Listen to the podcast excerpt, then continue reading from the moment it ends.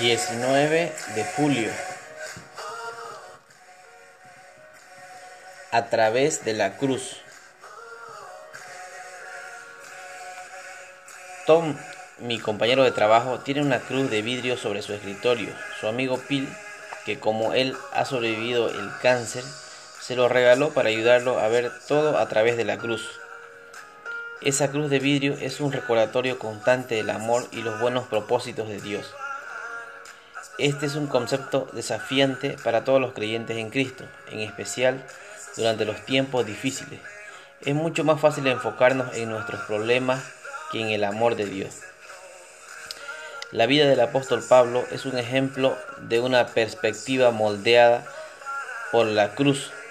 Se describió como perseguido, mas no desamparado, derribado, pero no destruido.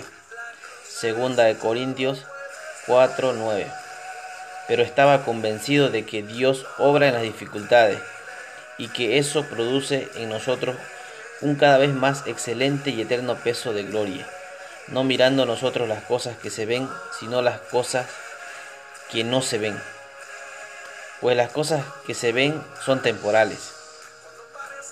Mirando nosotros las cosas que no se ven no significa minimizar los problemas.